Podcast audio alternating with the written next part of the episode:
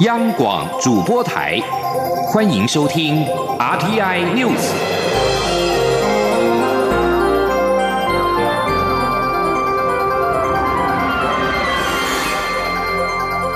听众朋友您好，欢迎收听这节央广主播台提供给您的 RT News，我是张顺祥。首先把新闻焦点关注到是二零二零的总统初选。对于究竟是否参选二零二零总统大选，高雄市长韩国瑜今天终于正式发表声明。韩国瑜表示，担任市长的这段时间，他深刻体会到，只有台湾好，高雄才会更好。他愿意负起责任，不计个人得失荣辱，只愿能够改变台湾。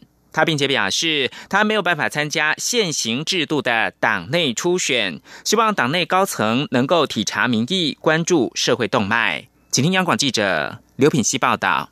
面对二零二零年总统大选，在基层拱韩声浪不断下，高雄市长韩国瑜二十三号上午终于正式对外发表他的看法和心声。韩国瑜表示，非常感谢一路走来鼓励、支持、爱护他的海内外朋友。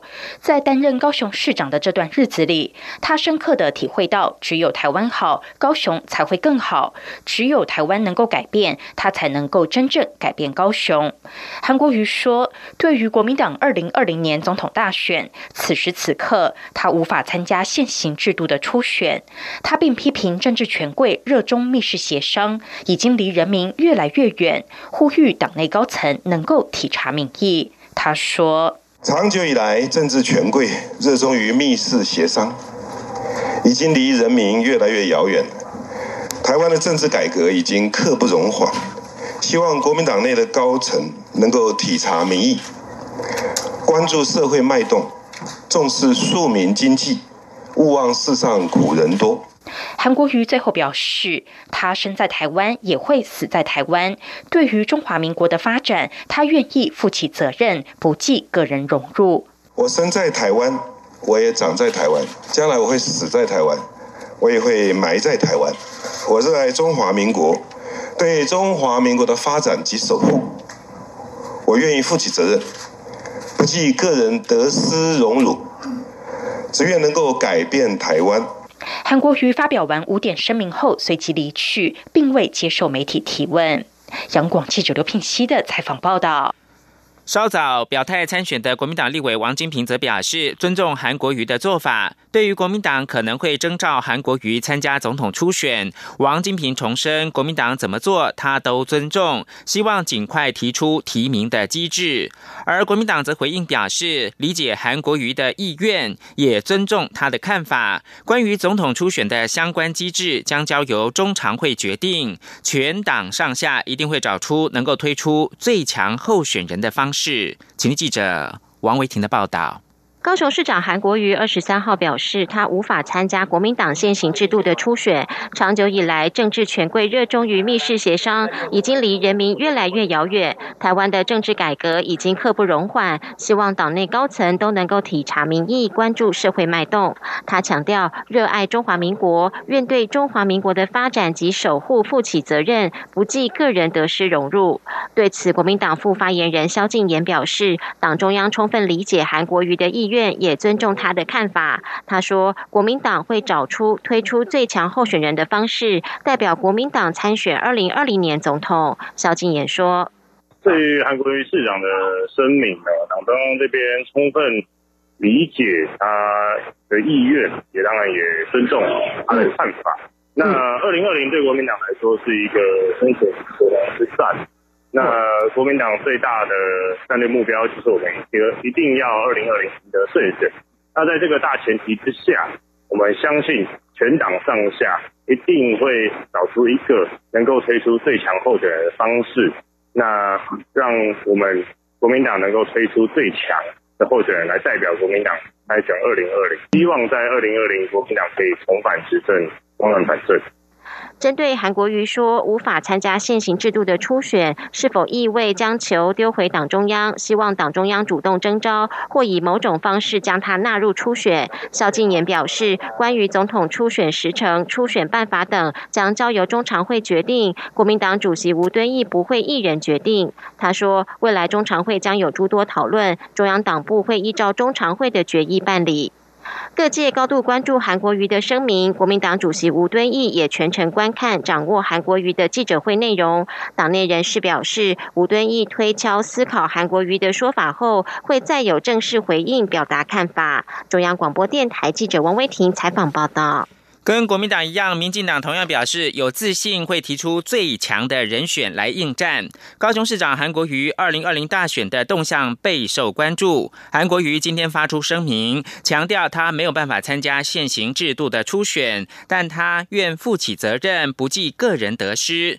对此，民进党新闻部主任丁允恭表示，每个人都有参选的权利，但不管国民党最终人选是谁，民进党都有信心依照自己。的提名跟协调程序，提出最强人选来应战。记者刘玉秋报道。高雄市长韩国瑜是否投入国民党内二零二零总统初选，引发各界高度关注。韩国瑜二十三号亲自发表五点声明，强调他无法参加现行制度的初选，但他愿意负起责任，不计个人得失。对此，民进党新闻部主任丁允恭回应指出，尊重每个人都有参选的权利，但民进党仍有信心会依照自己的提名步骤，提出最强的人选应战。我们就是会依照我们的脚步来进行我们的。协调以及初选嘛，好，那我们也有信心，不管国民党最后提出人选是谁，民进党都能够提出最强的人选来迎战。不过，丁允恭也说，县市首长还是以市政为优先，做好市政才是重点。韩国瑜的市政成绩还没看到，民进党呼吁韩国瑜应该要做好他市长的工作，落实对市民的承诺才对。张广电台记者卢秋采访报道。对于高雄市长韩国瑜针对二零二零年总统大选发表声明，台北市长柯文哲稍早被问到韩国瑜的决定是否会影响他的决定呢？柯文哲表示自己要沉住气，还说本来他是要在我之后，我看他自己都撑不住。柯文哲并且以两岸原声提不住，轻舟已过万重山来形容自己的局面。关注到台湾的外交关系。拉美友邦洪都拉斯驻台大使入前卸任离台，外交部今天表示，新任的驻台大使都在作业，洪国已经告知我方不用担心。外交部并且强调，台红邦以笃睦，是我坚实友邦。此外，太平洋友邦所罗门群岛在大选之后传出邦交可能生变消息，外交部则表示，两国的邦谊目前稳固，而且会密切的关注选后的情势发展，确保台所的外交关系。请听记者王兆坤的采访报道。近来有不少拉美地区友邦高层来台访问，包括洪都拉斯外交暨国际合作部政次、洪都拉斯第一夫人。以及瓜地马拉国会第一副议长先后于三月访台，圣克里斯多夫总理、贝里斯参议院议长则是于本月造访台湾。洪都拉斯驻台大使谢拉日前卸任返国，外交部表示，新任驻台大使正在作业中。外交部拉美司副司长张俊飞说：“都有接到韩国的讯息，就是说他们很重视这个职务，呃，就驻台大使的这个任务，所以他们目前正在就找寻，就会找到这个最适任的人选。那请我们放心。此外，太平洋友邦所罗门群岛刚举行大选，有外媒认为台所邦交可能会有问题。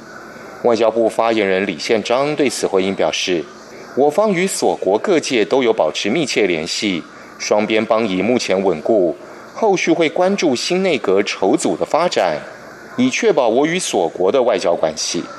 中央广播电台记者王兆坤台北采访报道。蔡英文总统今天接见贝里斯国会参议院议长郑经纬访问团。总统表示，贝里斯是国际知名的旅游胜地，台湾已经在规划组成观光投资考察团前往贝里斯，希望能够创造更多的合作机会。记者欧阳梦平的采访报道。蔡英文总统二十三号上午在总统府接见贝里斯国会参议院议长郑经纬访问团一行。总统在致辞时表示，两国今年十月就要庆祝建立邦交三十周年。他在去年八月造访贝里斯时，不论走到哪里，都可以感受到当地人民对于台湾的热情与支持。这份情谊是两国共同努力累积出来的成果，彼此都很珍惜。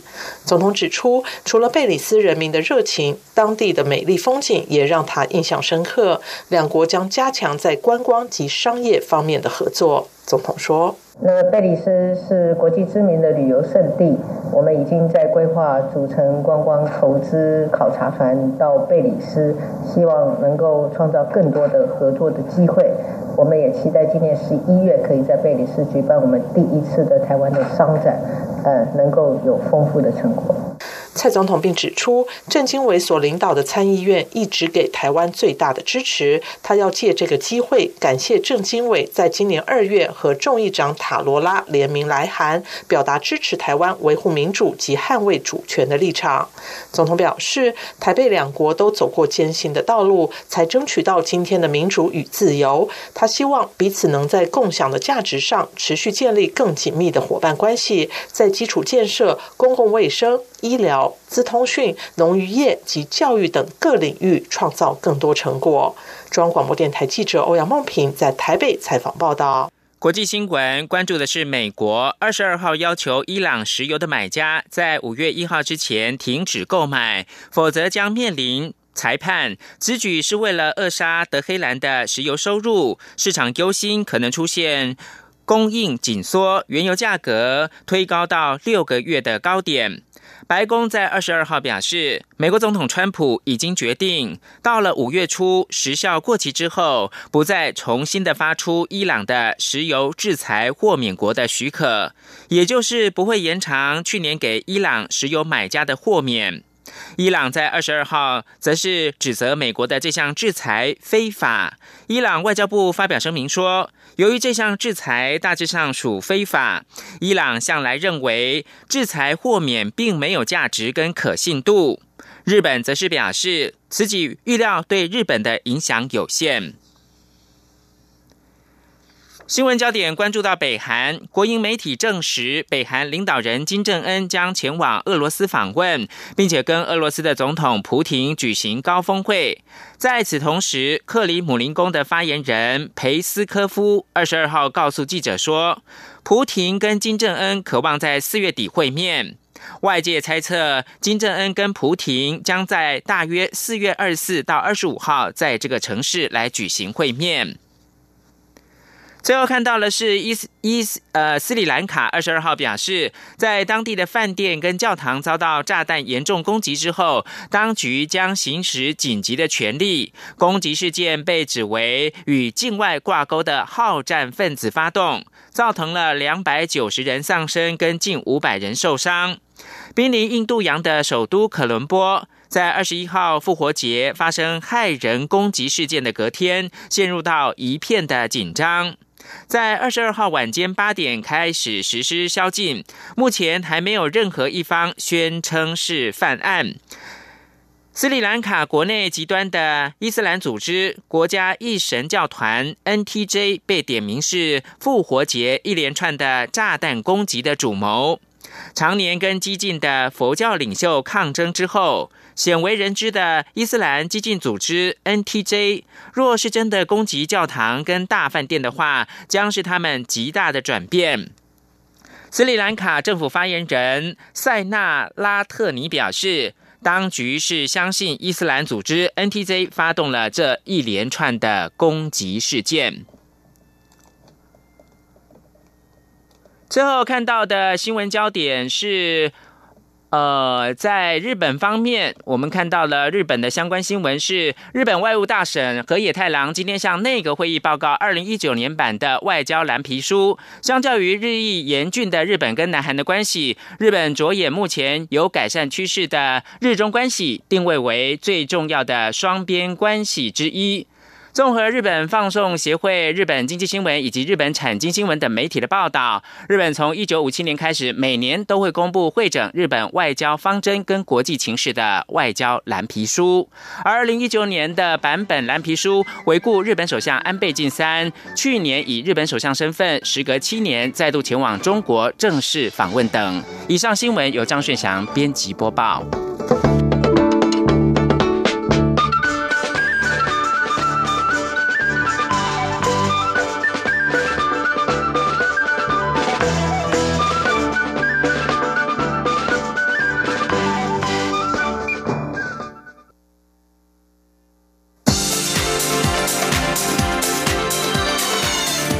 是中央广播电台台湾之音，欢迎继续收听新闻。各位好，我是主播王玉伟，欢迎继续收听新闻。将焦点转到立法院。儿虐事件频传，为了强化家庭教育的功能，立法院会今天三读通过修正家庭教育法，明定修法后三年内，各县市家庭教育中心具有家庭教育以及社会工作专业的人员，应达禁用总人数的一半以上，并且增加经费，希望透过提升专业，预防家庭问题的发生。今天记者刘玉秋的采访报道。家庭教育争议事件层出不穷，为预防家庭问题发生，目前各县市政府皆已设置家庭教育中心，结合相关单位办理家庭推广活动，提升国人家庭教育知能。不过，截至二零一八年年底止，家庭教育专业人员占比为百分之三十八点四一，家庭教育中心人力不足及家庭教育专业仍有努力空间。为此，立法院院会二十三号三读通过修正家庭教育法。明定各级主管机关应组成家庭教育咨询委员会，由首长担任主委。家庭教育咨询委员会的主委在中央为教育部长，在地方为直辖市、县市首长。而家庭教育中心应设主任一人，专任或由直辖市、县市主管机关教育局长兼任，并应禁用家庭教育专业及社会工作相关专业人员的人数，自修法起三年内应达过半禁用比，以利改善家庭。教育服务品质与扩大推展能量。参与修法的民进党立委李立芬表示，判修法能提供在地社区化服务，落实强化社会安全化。透过增加经费，让家庭教育中心有资源、有人力，可以推动相关课程和服务。县市首长担任家庭咨询委员会召集人，针对辖内重大问题，以市政高度盘点资源，并解决问题。期待经过这次修法，避免家庭与社会问题的发生，落实强化社会安全网计划。修法也明定，各级主管机关应将家庭教育中心的相关资料提供给医疗机构、国民小学及户政机关，并由其依权责提供给新生儿家长、监护人或实际照顾之人，办理小学新生注册、结婚登记、离婚登记及出生登记。另外，新法也增列结合大众传播媒体、网际网路、行动通讯载具，将精简及有效的家庭教育及服务资讯传送给民众，并鼓励师资培育大学、空中大学及大专校院开设家庭教育相关课程，增进国人在家庭经营方面的职能。中广电台记者刘秋采访报道。继续关注是有关言论自由的议题。去年有民众拿中国五星旗登上玉山，引发讨论。为此，内政部营建署增订国家公园法条文中的禁止事项。不过，台湾人权促进会今天表示，条文相关用语模糊不清，加上法律会有外溢的效果，一旦通盘适用，恐怕会伤害到言论自由。因此，他们呼吁营建署应该停止法规修正。前天记者肖兆平的采访报道。二零一八年大选期间，有候选人在玉山高举中国五星旗，引发社会讨论。后续内政部营建署则是在国家公园区域内禁止事项加定禁止足以引发社会争议或冲突之政治性行为或活动。不过，台湾人权促进会担心模糊的条文规定可能会伤害言论自由，呼吁营建署收回成命。营建署虽然是根据国家公园法修改规则，但台全会会长周宇修认为，国家公园法主管生态环境所增定的禁止事项却涉及表意自由，他认为这已经超过母法的授权范围。他进一步表示，条文中的社会争议以及政治性行为用语过于模糊，恐怕会影响其他意见的表达权利。他说：“日常生活本来就有很多的事情，可能会多多少少的大家不是那么同意。可是我不同意你的说法，这个就是争议吗？你会发现这个解释空间其实很多。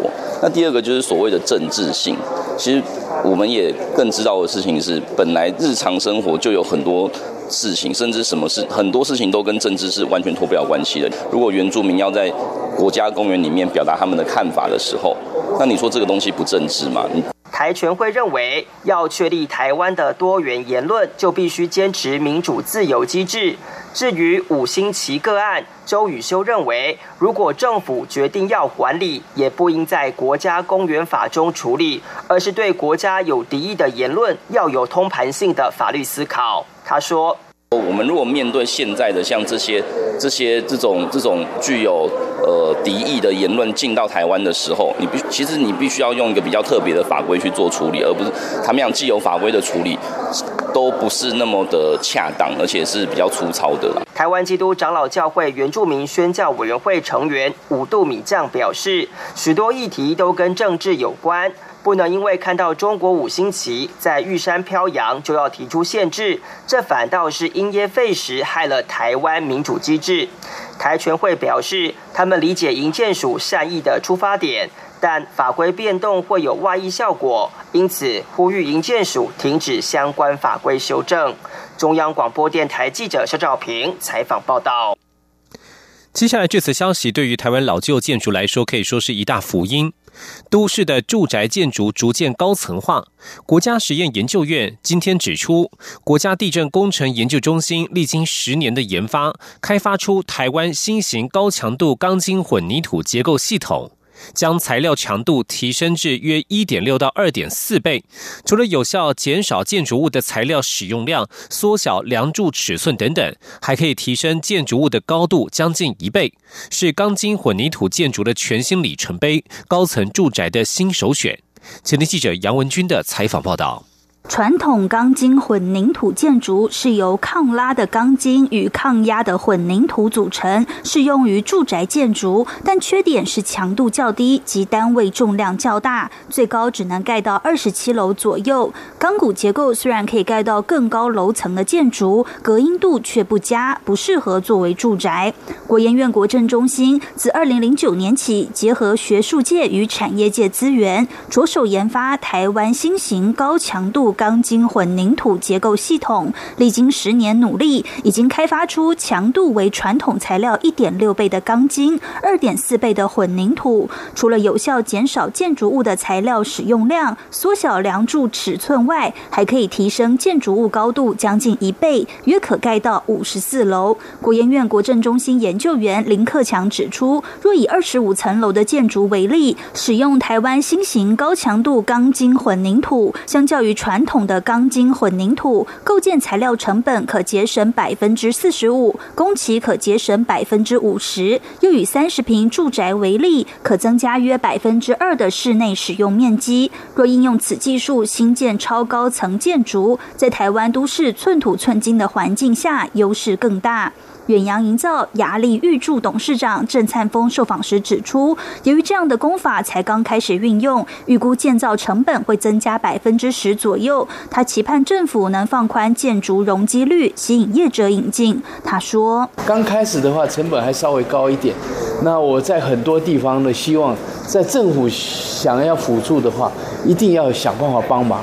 在容积方面，哦，新的好方法，好的方法，在容积方面要。”做一点那个帮忙，举举个例讲，在容积方面增加个百分之五或是百分之十啊，让这个建商能够往这方面诱导啊。一个新工法的开始推动，总是要时要一点时间，要一点推力，要一点动力。国研院强调，我国也成为继日本之后，全世界第二个开发出高强度钢筋混凝土结构系统的国家。目前，国研院正积极辅导业者依循建筑新技术、新工法、新设备及新材料认可申请要点，向内政部营建署提出申请，已经通过就可实际使用此项新技术建造高层住宅建筑。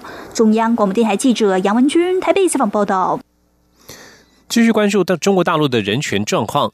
欧洲议会日前以压倒性多数表决通过了中国，特别是宗教及少数民族之现况紧急决议案。外交部发言人李宪章今天表示，此决议案显示欧洲议会对于中国人权状况恶化的高度关切。我政府除了敬佩欧洲议会的道德勇气之外，也将与欧盟等理念相近的伙伴携手合作，共同促进改善中国人权状况。请记者王兆坤的采访报道：欧洲议会通过的紧急决议案，对中国人权状况日益恶化表达严重关切，并谴责北京当局对新疆、西藏少数民族以及对回教、基督教、天主教、法轮功等宗教团体的迫害。同时，特别指出教廷与中国去年达成主教任命协议，可是在中国的基督徒团体却遭到更多打压。外交部认为，在当代人类文明世界里，没有人应以宗教理由遭受不文明的方式对待。我政府将与欧盟一起努力改善中国人权现况。外交部发言人李宪章说：“外交部对欧洲议会发挥道德勇气，正视并持续关切中国人权议题，表达高度敬佩，也将持续透过相关管道与包括欧盟在内理念相近的伙伴携手合作。”共同促进改善中国人权状况。此外，欧洲议会的决议案呼吁北京当局关闭新疆再教育营，立即释放遭自缢拘留的人士及良心犯，停止对各宗教团体的迫害，确保中国人民依法享有宗教自由。还吁请欧盟理事会考虑对负责镇压新疆维吾尔族自治区的中国官员采取制裁措施，并建议欧盟及其会员国。停止向中国输出得以被北京当局用来监控人民的科技及货品。中央广播电台记者王兆坤台北采访报道。在缅甸领导人翁山苏基即将前往中国大陆北京参加“一带一路”第二次国际峰会之际，有数千名的缅甸人在二十二号在缅甸北部走上了街头，警告政府不要重启有中资背景的密松水电站项目。而这也是今年今年以来缅甸民众第二次集会抗议这个项目。根据法广报道，民众抗议的理由是水电站将导致相当于新加坡面积的土地被淹没，民众希望当地主要河流能够受到保护。密松水电站是两千零九年缅甸政府与中国签订协定开始兴建的。现任缅甸国务资政与外交部长翁山苏基在在野期间曾经表态反对，但去年底缅甸成立“一带一路”指导委员会，由翁山苏基担任主席。不久，翁山苏基就改变立场，表示希望民众从大格局来考虑水电站的修建。人权观察亚洲区副主任费尔罗伯逊表示，“一带一路”倡议。很多的内容详情并没有告知当地民众，很多相关项目对于当地民众的影响是负面的。例如，老百姓失去土地，面临搬迁；民众一旦向政府提出关切，人权就会受到践踏。这种情况在亚洲各地很多国家都有发生。就将焦点转到美国，关心美国的科技问题。电动车大厂特斯拉二十二号举行了投资人说明会，执行长马斯克延续他大胆放话的习惯，表示明年将在部分美国市场推出无人驾驶的自驾计程车。不过，他也坦诚自己常常会延后达到充满干劲的目标。马斯克这项承诺的核心就在于一种他二十二号在网络直播当中展示的自家车新型微晶片。这款由位于德州的三星电子所生产的晶片，渴望让特斯拉比竞争对手拥有更多的优势。而在真正的自驾车问世之前，电动车仍遭受市场的考验。在中国大陆，上海市二十一号晚间发生一起特斯拉电动车疑似自燃的起火事故，相关的影片在网络引发全球关注。美国特斯拉公司二十二号表示，公司已经派遣团队前往调查。而手机的新科技目前仍然有难以突破的瓶颈。南韩三星电子二十二号表示，在评审人员试用发现荧幕有问题之后，已经决定展延旗下首款折叠式智慧型手机 Galaxy Fold 的上市时间。三星在二月份在旧金山的发表会公开这款折叠机，在主要智慧型手机制造厂当中抢得头香，希望借此提振市场需求。这款手机荧幕折起的时候是四点六寸，展开时达七点三寸，既是手机也可以当成平板电脑。原本预定四月底在美国特定市场销售，然而评审员上周开始在推特发表对于测试机的试玩报告，指出这款设备有荧幕破裂的问题。三星发言人二十二号表示，已经决定展延新品发布的时间，并且计划在未来数周内公布新的日期。以上新闻由王玉伟编辑播报，谢谢收听。